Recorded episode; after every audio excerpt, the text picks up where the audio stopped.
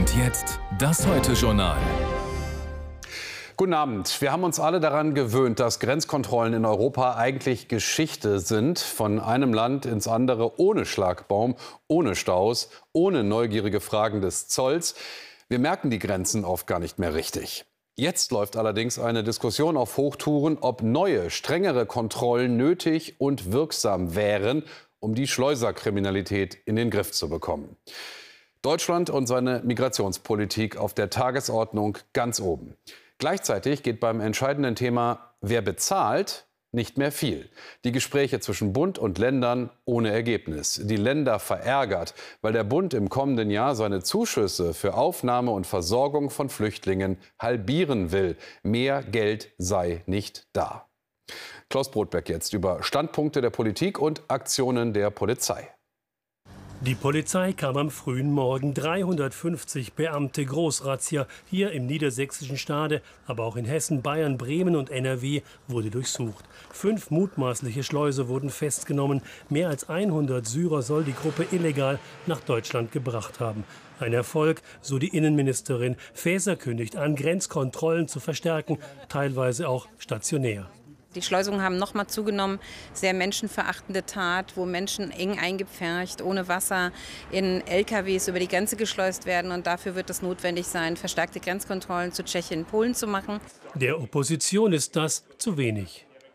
Das ist durchschaubares Wahlkampftaktik, um in Hessen noch die SPD vor einem nicht ganz so schlechten Ergebnis zu retten. Es ist richtig, Grenzkontrollen zu Polen und Tschechien auch durchzuführen, wie wir sie zu Österreich auch kennen. Aber dies braucht eine Notifizierung in Brüssel. Das Verfahren aber könnte Wochen dauern. Faeser will sich schneller direkt mit Polen und Tschechien verständigen.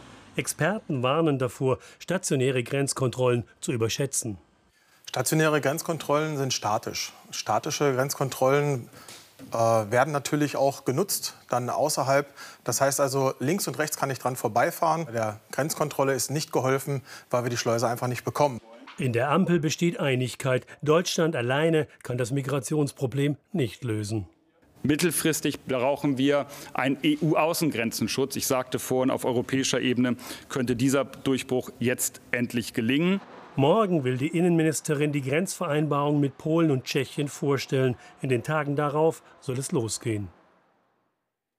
Und jetzt in einer Region gerade mal rund vier Flugstunden von uns entfernt, in der zu Leid und Elend jetzt auch noch eine furchtbare Katastrophe kommt. Nach neuesten Berichten bis zu 125 Tote, Hunderte Verletzte, weil ein Treibstofflager explodiert ist, wo sich Menschen auf der Flucht offenbar mit Benzin eindecken wollten, weil sie Hals über Kopf ihre Heimat verlassen. Nur mit dem, was sie am Leibe tragen.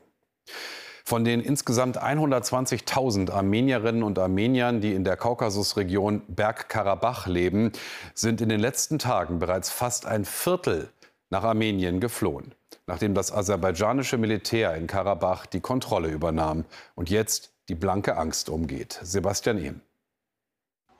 Die Erleichterung ist riesig. Dieser Vater hat es geschafft. Er kann nach Tagen der Unsicherheit seine Kinder wieder in den Arm nehmen. Vor einer Kamera äußern möchte er sich nach der Flucht aus Bergkarabach nicht. Doch diese Szene zeigt, wie groß die Anspannung für ihn gewesen sein muss. In Goris drängen sich Hunderte vor dem Theater, wo sie erste Hilfe erhalten. Alle sind überstürzt geflohen.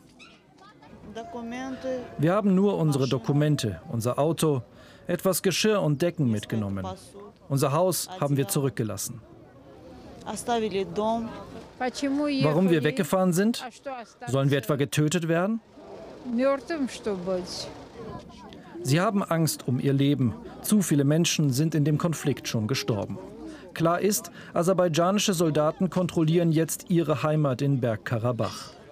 Die Leiterin der US-Entwicklungsbehörde Samantha Power traf heute an der Grenze ein und forderte von Aserbaidschan internationalen Beobachtern und humanitären Organisationen Zugang nach Bergkarabach zu gewähren. Dort ist die Lage in den Krankenhäusern nach der Treibstoffexplosion dramatisch.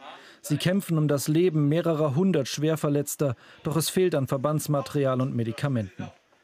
Gestern Abend ein Inferno im Krisengebiet. Viele Menschen standen wohl für Benzin an, als ein Treibstofflager in Flammen aufging.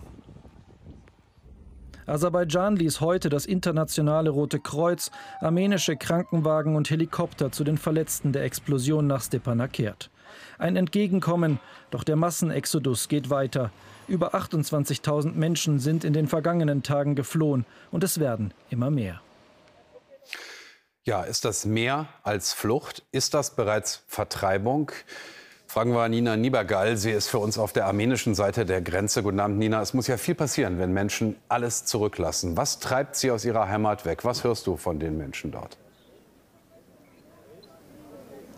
Die Menschen vertrauen Aserbaidschan nicht. Und das liegt vor allem daran, dass die beiden Völker sich bereits in mehreren Kriegen immer wieder bekämpft haben. Das ist die Erklärung, die wir hier immer wieder hören.